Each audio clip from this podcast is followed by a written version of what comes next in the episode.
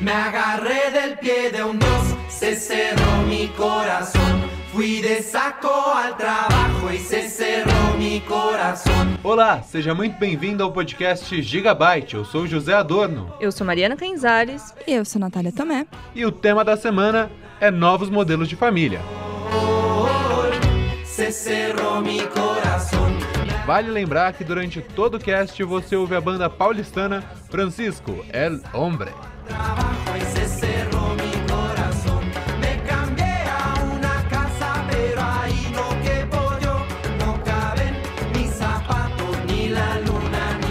Na reportagem, você vai conhecer a história de Roger e Flávio, que estão casados há 4 anos e estão agora no processo de adotar uma criança. No perfil, a gente vai conhecer um pouco da história da Marcela e do Daniel, que na adolescência viram os pais se divorciarem.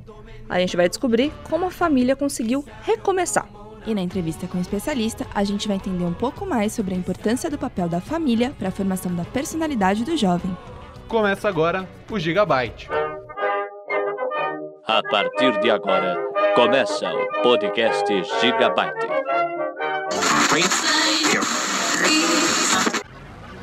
Byte, giga, giga, giga, giga, giga, giga, giga, byte, Gigabyte.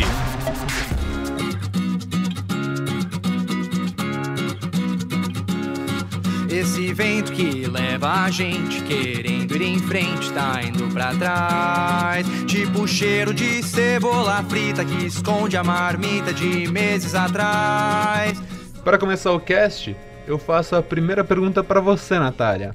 O que que você tem a dizer sobre família? Olha, não é uma coisa exatamente simples, né? Mas para mim, família são as pessoas que estão com você, que cuidam de você e que, por mais que às vezes tenha uma distância, é quem se importa de verdade.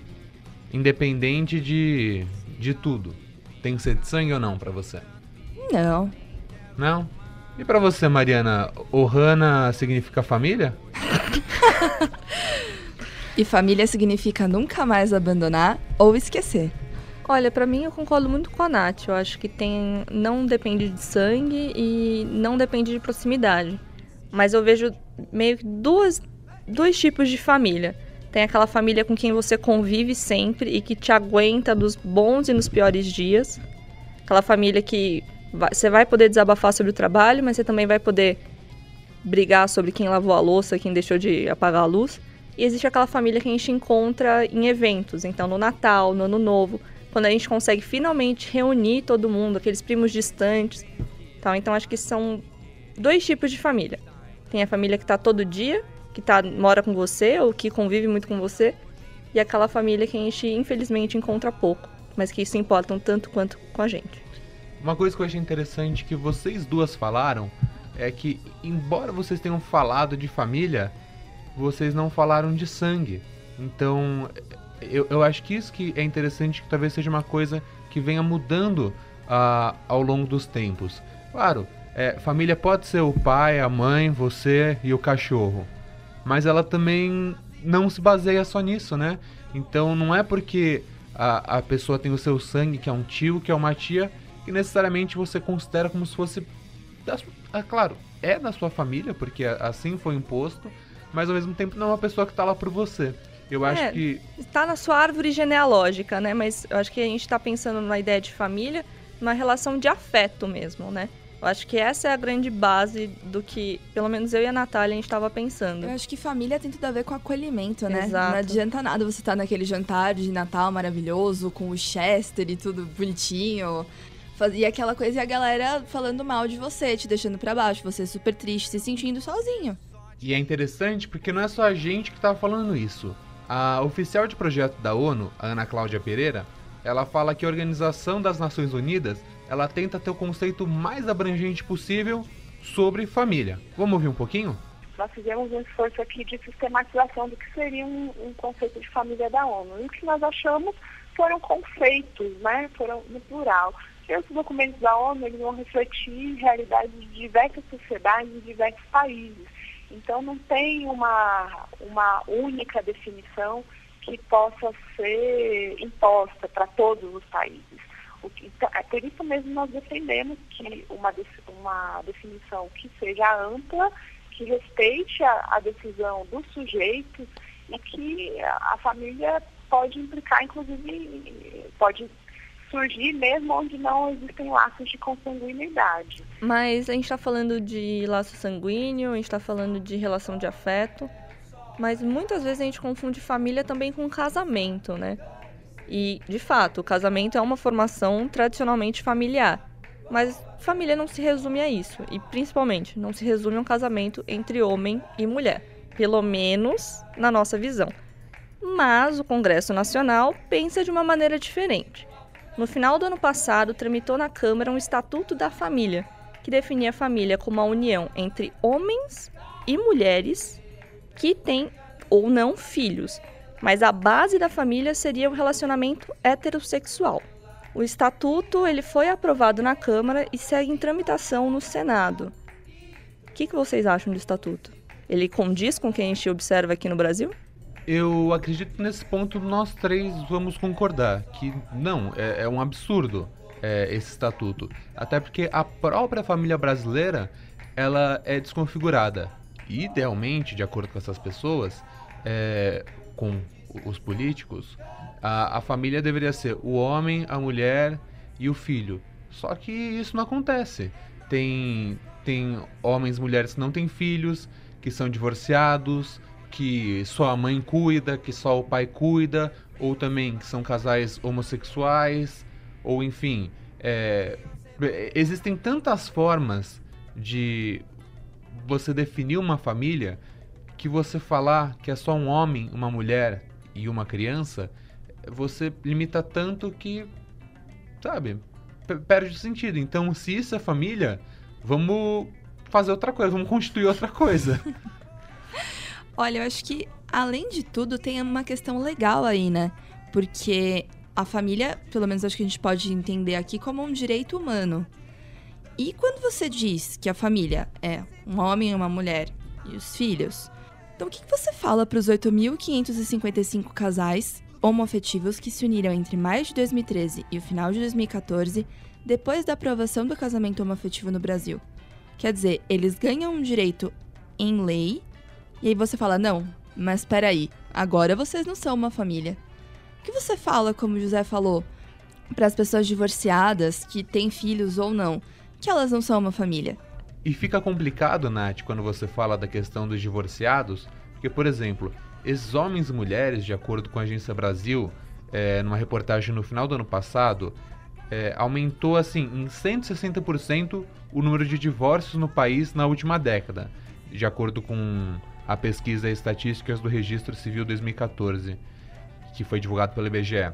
E assim, em 2014 foram 341,1 mil divórcios e foi um salto imenso em relação a 2004, quando foram registrados 130,5 mil divórcios. E quando você pega, por exemplo, 1984, há 30 anos, a pesquisa tinha contabilizado só 30 1,8 mil divórcios. Então, sabe, eu acho que é uma coisa que inclusive tem mudado na cabeça das pessoas. É, elas entendem que elas não precisam estar amarradas para tipo constituir uma família e que tem que aguentar tipo para sempre a mesma pessoa. Eu acho que o erro não é nem o estar amarrado na fé, né? Acho que cada um tem sua fé, cada um faz o que quer na vida, todo mundo é livre. Mas é a questão de amarrar a definição da família a um casamento. Eu acho que sim, casamento hétero é família, sim, casamento homoafetivo é família, mas família não é só casamento. Família é relação pai-filho. Família é relação mãe e filho, que a gente vê que é o maior exemplo de família, que são as mães solteiras, que cuidam dos filhos sozinhas, ou que tem que deixar os filhos com as avós para que elas possam trabalhar. Porque elas não têm o apoio muitas vezes dos maridos, dos parceiros, dos pais, independente da relação que ela tem com o genitor do filho dela.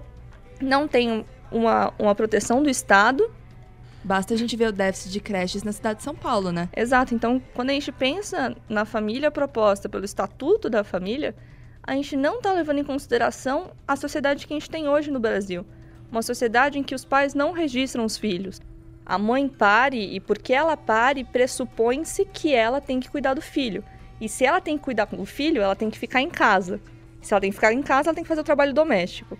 Ou então, ela vai ficar em casa um tempo, vai fazer o trabalho doméstico, vai cuidar do filho e vai trabalhar no espaço público. E vai enfrentar uma dificuldade absurda no mercado de trabalho, porque a gente sabe daquela história de mulher que é casada, mulher que tem filho, tem horário para buscar o filho na escola, tem chefe que não aceita, tem chefe que não contrata. É muito mais difícil para essa mulher ter uma oportunidade.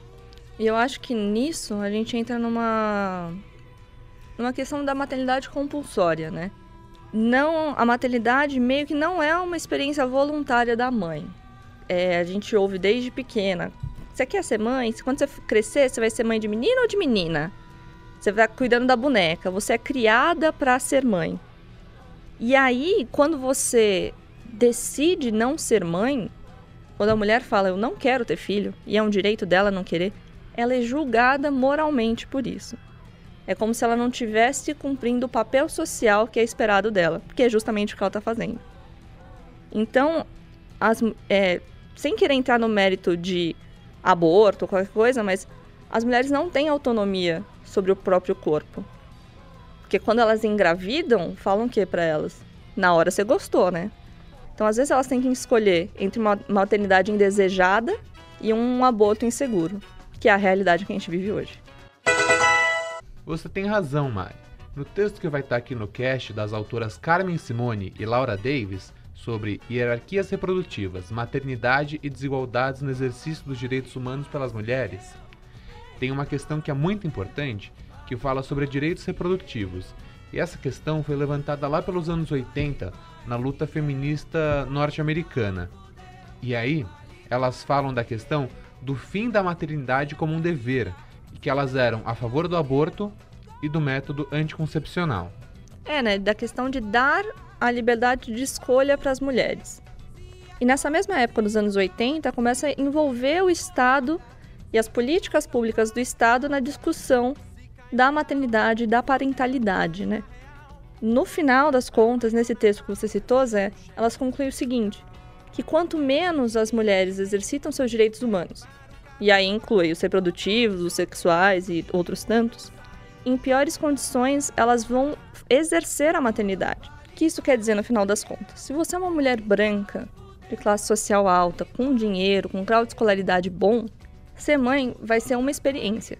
Se você não tiver o apoio do seu parceiro, você ainda vai ter o dinheiro para arcar com saúde, com a escola do seu filho, você vai ter com quem deixar ele para você ir trabalhar.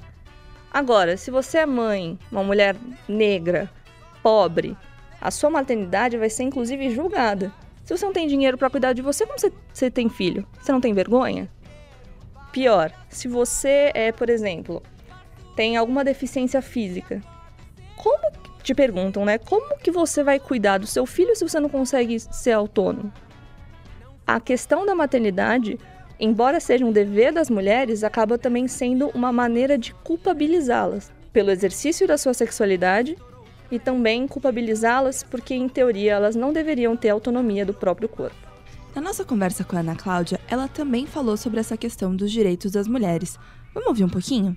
É, numa estrutura em que a gente tem a desigualdade de gênero como um elemento muito importante, as mulheres são sujeitas a diversas representações estereotipadas, né? Uma delas é essa compreensão de que as mulheres naturalmente são inclinadas à maternidade. É, eu trabalho, a agência para a qual eu trabalho na ONU, UNSPA, nós temos um lema, que é criando um mundo em que todas as, as gestações sejam desejadas, todos os partos sejam seguros e cada jovem alcance seu potencial.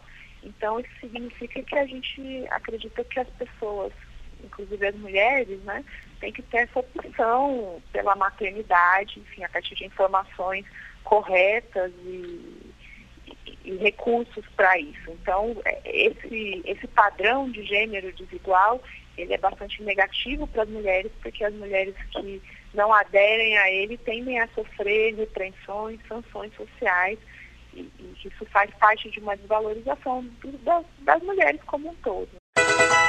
O que a gente está tentando construir nesse cast, que assim, claro, nós somos contra esse estatuto da família, mas nós não somos contra pelo simples fato de que a gente não concorda.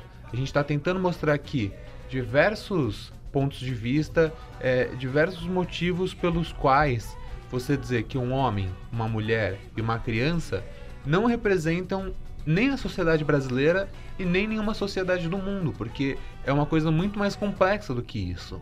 Inclusive, como a gente sempre fala aqui e retomando, o Congresso é um retrato da sociedade brasileira. Então, a gente tem que entender também de onde vem essa noção. Por que que, que a gente pensa assim, a gente como sociedade? Por que que a, a legislação está sendo assim? Então a gente foi tentar buscar essa resposta num texto chamado Análise Interdisciplinar da Síndrome da Alienação Parental, Aspectos Jurídicos e Psicológicos, da Alice Rocha Silveira. E ela vai fazer um resgate no conceito dessa família patriarcal que a gente tem, que vem da Grécia e de Roma. E vamos lembrar que o nosso direito brasileiro é muito inspirado no direito romano. Nessas sociedades, o pai ele tinha direito sobre a família. Então ele podia dispor da vida dos filhos como ele bem entendesse, tanto em questão de vida ou morte, como casamento ou qualquer outro aspecto, assim como da sua esposa. E os filhos, inclusive na Grécia, só eram considerados maiores de idade após a morte do pai. E aí ela diz que depois, uh, conforme foi passando o tempo, essa noção de que a paternidade é um dever e que os pais devem cuidar dos filhos, ela vem incorporada do direito germânico. Porém, se a gente for pegar o cerne da questão, direito ou dever continua sendo uma família patriarcal formada por homem, mulher e filhos. Então é uma coisa que a gente está falando de pelo menos uns 2 mil, 2.500 anos. Não vem de ontem, não vem do nada. Ela representa sim uma parte da sociedade e uma parte grande, mas não dá pra gente fechar os olhos para a realidade e achar que ela representa tudo.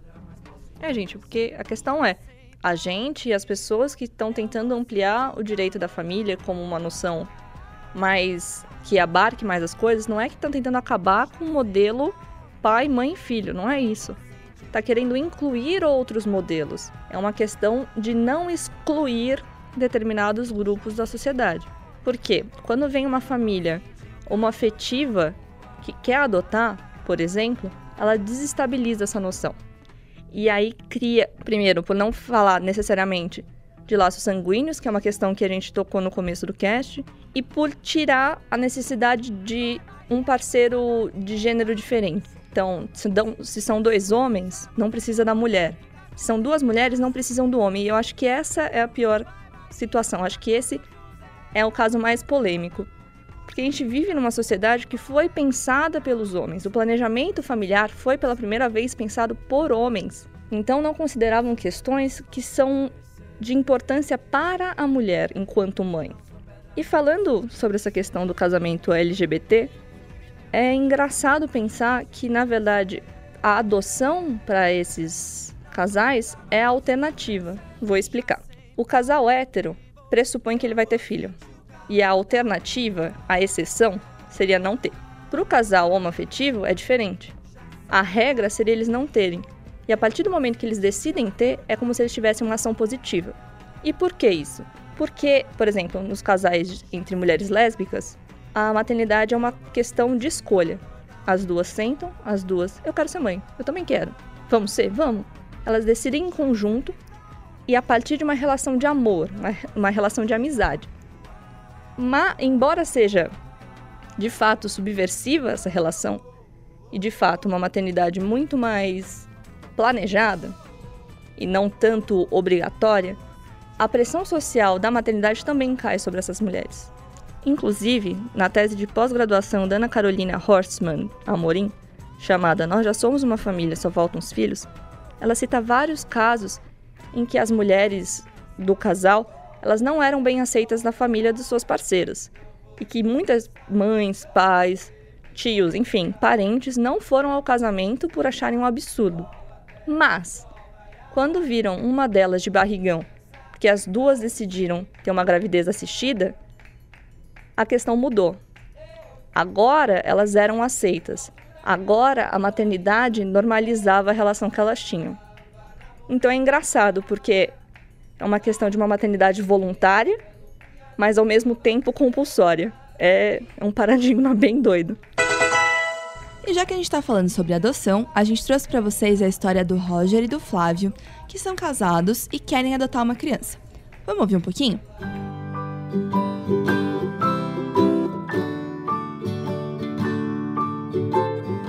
O escritório mudou. Agora é um quarto.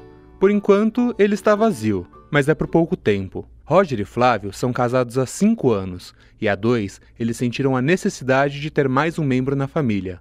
Os roteiristas que se conheceram no trabalho vão adotar uma criança e o Roger conta que a princípio não foi tudo tão fácil assim. Quando a gente começou a namorar, o Flávio veio com a ideia, mas no momento em si que eu estava na vida, deu uma travada, que eu falei, poxa, acabei de chegar em São Paulo, minha relação com a minha família ainda não tá, não é 100%, tipo, não é o momento. Travei com esse assunto. E a gente deu tempo ao tempo. Eles vão adotar um menino. Essa criança faz parte de uma dura realidade brasileira.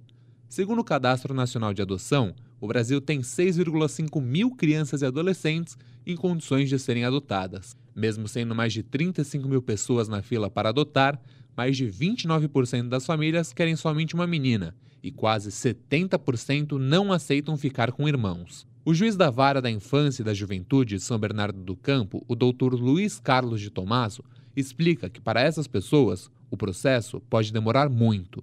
Se essa pessoa não abre mão de uma menina branca até seis meses, e isso vai ser orientado, né, que quanto mais restringir a idade, mais tempo espera no cadastro.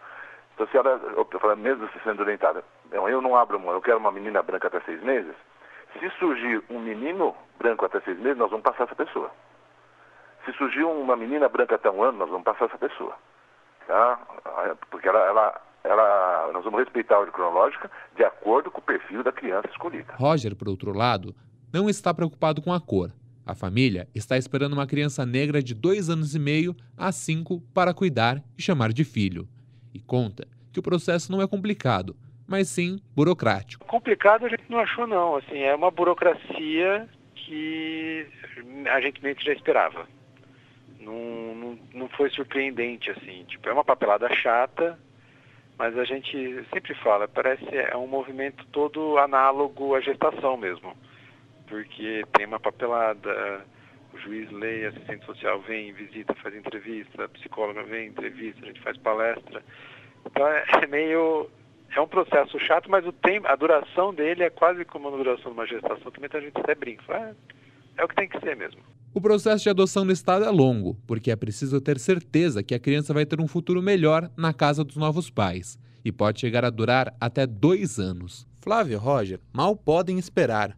Entraram com os papéis em março deste ano e devem estar com o filho até o começo do ano que vem parece que muda uma chavinha, sabe, na cabeça, porque você começa a ver criança, você vira um pai babão já, você desce no chão, fica brincando com a criança, você vai na loja, você tá vendo é, livro para você, de repente tá vendo livro infantil, você tá vendo roupa para você, de repente fala, nossa, olha que bonitinha essa bermudinha, essa roupinha, não sei o que.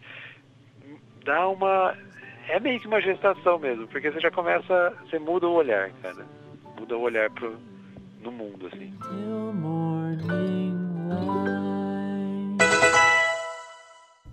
Embora na reportagem, gente, eu não tenha colocado tanto a fala do juiz, é, uma das coisas que ele me falou que eu achei muito interessante é que eu não sabia que o Estado, pelo menos assim, é, essas varas da infância, elas não se importam mesmo se é um casal hétero, se é um casal homossexual, se é só uma mulher, se é só um homem que querem adotar uma criança. Na verdade, é, pelo menos eu senti do juiz Luiz que eles têm é, essa preocupação que a gente apresentou logo no, logo no começo do cast, que é a família é quem cuida, é quem vai dar uma chance para essa criança, para esse jovem crescer e não ser alguém no sentido de tipo, ah, ele vai ser rico, vai conquistar muitas coisas, mas no sentido de ele vai ser amado e ele vai ter uma estrutura familiar para viver a vida dele. Mas esse cuidado com a criança, esse ambiente saudável, não está presente em todas as famílias, né, Nath? Olha, infelizmente não. E aí o Estado também tem uma preocupação em garantir uh, o bem-estar dessas crianças e jovens. Uma das coisas que pode causar mais danos e, e ser mais nociva para a criança é a chamada alienação parental. Esse conceito foi definido pela Lei 12.318, de 26 de agosto de 2010. Então eu vou ler o artigo 2 que explica exatamente o que é alienação parental. Considera-se ato de alienação parental a interferência na formação psicológica da criança ou do adolescente, promovida ou induzida por um dos genitores, pelos avós ou pelos que têm uma criança ou adolescente sob sua autoridade, guarda ou vigilância, para que repudie o genitor ou que cause prejuízo ao estabelecimento ou à manutenção de vínculo com este. Ou seja, ocorre, por exemplo, uma, situa uma situação de divórcio e um dos pais começa a fazer a cabeça do filho contra o outro pai. Então pode ser a mãe falando mal do pai ou o pai falando mal da mãe, e não baseado necessariamente no relacionamento que aquela pessoa tem com a criança, mas sim na raiva que ela está do ex-marido ou da ex-mulher. Enfim, depende. E isso acaba gerando problemas muito graves para a criança, porque ela perde a noção de referência dela. Então, se aquela mãe ou se aquele pai que ele amava tanto e que ele ama é tudo aquilo que a mãe ou o pai tá falando, nossa, e agora? O que, que ele faz da vida dele? Então, esses conflitos, a gente pensa muito no caso de divórcio, mas não é só isso, não é só numa situação de separação. Isso pode acontecer, por exemplo, quando os pais envolvem filhos em, em brigas de casal, ainda dentro de um casamento. Isso é muito amplo e às vezes o que a gente acaba considerando uma briguinha de família tem consequências muito, muito graves. E quando a situação da família não é ideal? E quando tem esses problemas que estão influenciando na dinâmica tanto do casal quanto da relação entre pais, mães e filhos? A gente foi conversar com o professor Aurélio Melo, da Universidade Presbiteriana Mackenzie, para saber o que pode ser feito e como, qual é a melhor maneira de mediar esses problemas. Vamos ouvir um pouquinho? Para a psicologia, existe um conceito do que seria uma família? A psicologia hoje reconhece as novas configurações familiares. Existem é, muitas formas de organização familiar. Dentro da, dessa visão mais ampla de família, a gente poderia dizer que os laços de sangue influenciam quanto? Na verdade, eh, não são propriamente os laços de sangue, do ponto de vista psicológico. O que organiza uma família são os vínculos, né? os vínculos, os papéis exercidos. Então, quer dizer, a convivência entre pessoas de uma mesma família é, vai fazer com que você crie um determinado tipo de vínculo, né? com mais ou menos afeto, com afetos é, vamos dizer, chamados negativos ou positivos, né, com mais amor, mais ódio, mais alegria, mais tristeza. E o quanto esse ambiente familiar influencia na formação da personalidade do jovem? É, bom, o ambiente familiar, ele é a primeira experiência da criança. Né? Então, ele influencia na medida em que ele cria esses vínculos. Então, ele vai ser a matriz de, de aspectos da personalidade, aspectos importantes para o indivíduo. Mas isso não é definitivo, ou seja, a nossa primeira experiência é uma experiência familiar, mas, no entanto, ela não se restringe. Ao longo da vida, nós vamos revendo, vamos tendo novas configurações, novas, novos vínculos, né? Então, a gente vai se transformando ao longo da vida. O quanto uma mudança drástica, por exemplo, um divórcio e depois um novo casamento dos pais, pode afetar o jovem? As separações são processos sofridos para a gente, né? de um modo geral. Mas eu não posso dizer que sempre é um processo sofrido ou ele sempre acontece da mesma maneira. Então, a separação dos pais, por exemplo, quando um dos cônjuges, né, um dos pais sai de casa, é, via de regra, é um, um evento sofrido porque há uma separação. Mas aí nós estamos pensando é, numa relação, quando uma relação é boa entre pais e filhos. Há situações em que a saída de um dos cônjuges traz um alívio para a família. A gente não pode esquecer disso. Né? Você imagina aí um pai violento que agride a esposa, agride os filhos. Aí eles chegam à separação. No momento que esse pai sai de casa, a turma fica mais tranquila em casa, fica mais aliviada, às vezes fica até mais unida.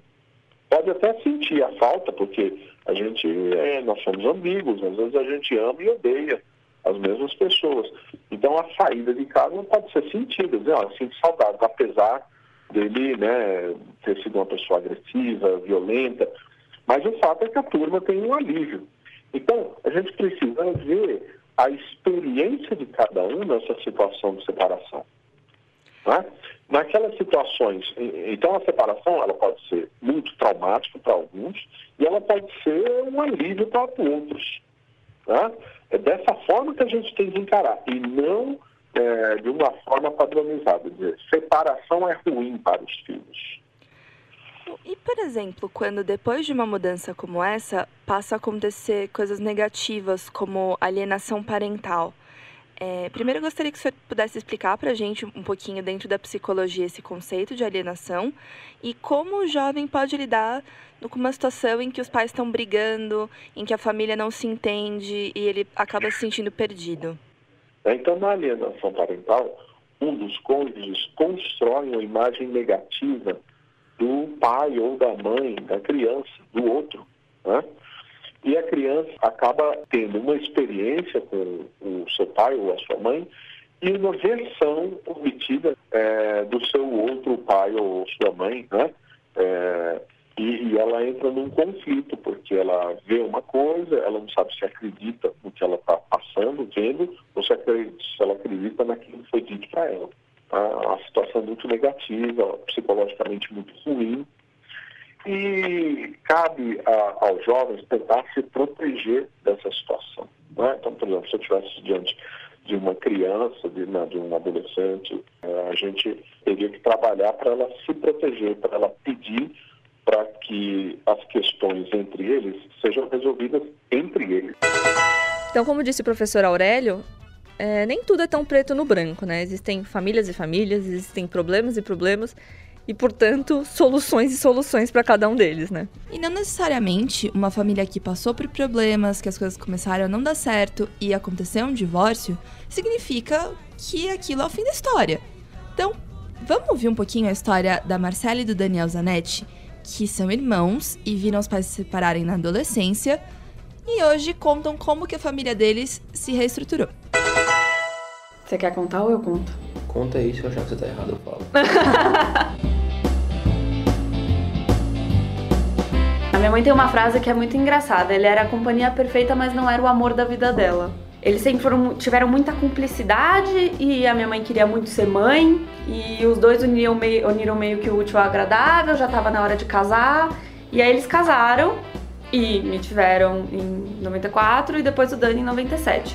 Mas a gente via que. Começava a perceber que as vibes de cada um começava a cada vez mais ficar diferente. Marcelo e Daniel Zanetti viram o divórcio dos pais já chegando na adolescência. Apesar da idade um pouco avançada, é difícil para os dois relembrar como tudo aconteceu. As memórias vêm em flash e até um pouco desconexas. Eu lembro de estar saindo do banho e a minha mãe entrar no meu quarto e falar: Olha, eu vou pedir o divórcio. Vou pedir o divórcio. Eu fiquei meio chocada, mas pensei: Tá. Não sabia muito bem o que pensar daquilo no momento. Claro, teve a briga, não vou falar que não teve briga do divórcio, né? Porque teve. E eu lembro deles brigando, foi a única vez que eu vi eles brigando mesmo.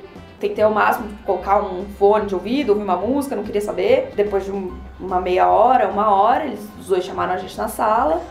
E a minha mãe falou que eles iam se separar. Lembro da mamãe e do papai chorando, lembro da, mãe vir, da minha mãe vir conversar comigo e tentar me explicar e me falar: não, não vou fazer por sua causa, então e a Marcela querendo falar que não. Hoje, pensar na reação que tiveram quando veio a notícia é até um pouco engraçado. Mas na época não foi muito fácil pro Daniel entender. Ah, eu fiquei puto. fiquei ladaço, tipo, porque pra mim era um negócio, tipo, anormal, né? Tipo, não acontece, o que, que vai acontecer comigo? Na época, nenhum, tipo, amigo meu tinha pais separados. E aí eu falei, mano, o que tá acontecendo? Por que, que aqui é assim? Tanto que no dia eu fiz mó show, mó drama, falei, não, vou morar com a minha avó, a hora de vocês, aí vocês querem ficar separados, então vai ficar separado de mim também. Não passava pela cabeça dele que sua mãe e seu pai poderiam, inclusive, encontrar novos parceiros, como aconteceu tempos depois. Quando o padrasto foi morar na casa deles, então. Também o Marcelo, minha mãe e ele, minha mãe falou: olha, ele vai vir morar com a gente. Eu olhei pra cara dele e falei: você não vai vir morar com a gente. Ele foi um cara muito ligeiro também, que aí a partir desse momento ele começou a ir lá pra casa e começava a me cativar. Eu brincava de lutinha, brincava de jogar futebol comigo, E aí chegava uma hora da noite e falava assim, bom, agora tem que ir embora. E aí nas primeiras dias eu falei, não, tudo bem. Foi continuando, eu falava, não, não, pô, fica aí. E aí ele foi me ganhando, né? Aí, partir disso, foi só progresso. Já para Marcela, foi divertidíssimo acompanhar os dramas da mãe, recém-chegada à vida de solteira. Ela compartilhava, ai meu Deus, a primeira viagem com ele, eu tô muito nervosa, não sei o que fazer. E eu achava tudo aquilo muito engraçado, porque parecia uma amiga minha que tava namorando de novo e era minha mãe, mas. Então a minha relação sempre foi tipo, ai, traz mesmo pra casa, vem morar aqui mesmo. Cada um lidou de uma forma com a separação, mas a aceitação da nova configuração da família foi um processo para os dois. E tudo ficou mais fácil quando perceberam os lados positivos da mudança. Por exemplo, a relação com o pai só se fortaleceu, contrariando o que os irmãos pensavam. Então a gente não tinha essa proximidade. A partir do momento que eles se separaram, a gente começou a ter mais momentos, eu, a Marcela e ele, aí a gente começa a se aproximar mais e, sei lá, a relação melhorou realmente muito. E acho que a primeira viagem que, fez só, que a gente fez só nós três foi um, uma- um ponto de virada muito grande. Não era a separação dos nossos pais que ia separar a gente do meu pai. Acho que esse é o. Foi isso que essa viagem meio que fez pra gente. E claro, ver tanto como o pai quanto a mãe mudaram desde que conheceram os parceiros ajudou muito. Eu percebi que eu não via paixão nos meus pais quando eu vi a minha mãe pela primeira vez com o meu padrasto. E quando vejo hoje o meu pai com a minha madrasta. Tem uma paixão envolvida. Eu comecei a perceber isso. O Maurício fazia minha mãe bem, e se minha mãe tava bem, pra mim tava bom. Mas de lá pra cá nem tudo se ajeitou completamente. O padrasto tem dois filhos já na casa dos 20 anos e a madrasta um pré-adolescente. E a relação deles com a Marcela e Daniel não é fácil. Eu ouvi minha mãe falar, não, calma, com o tempo a gente consegue ter mais laços e perceber que a gente tem mais coisa em comum e, e não, não deu certo. E acho que fica muito perceptível, pra, tanto pro Maurício quanto pra Isis, que ah, o clima fica muito melhor quando os filhos deles não estão. Ainda assim, a convivência entre todos, pais e novos parceiros, é bem amigável. Marcela e Daniel não poderiam ser mais gratos pela presença do padrasto e da madrasta na vida deles. A gente não pode aclamar um A, porque os dois são meio que tipo nosso segundo pai e nossa segunda mãe, assim. Sim. Então meu padrasto é sempre o cara que sempre vai, se a gente pedir alguma coisa absurda pra ele, ele vai sempre tentar fazer. Minha madrasta igual também, ela vai estar sempre tentando ajudar. Sim. Então os dois a gente tem, pode con- contar muito com eles. É, Eu acho que hoje a gente tem uma família em dose dupla. É. Eu diria, a gente tem, graças a Deus, tudo em dobro. Confiança em dobro, viagens em dobro, é, compartilhar bons momentos em dobro.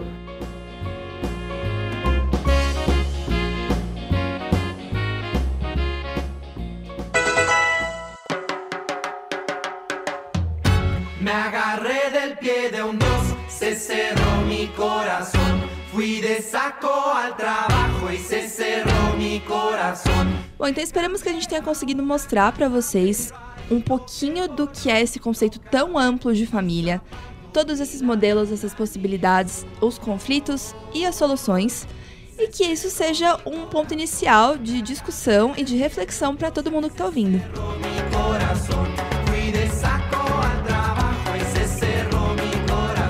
Este foi mais um podcast Gigabyte. Eu sou o José Adorno. Eu sou Mariana Canzares. E eu sou Natália Tomé. E a gente agradece muito a banda paulistana Francisco El Hombre por ter cedido as suas músicas para este cast.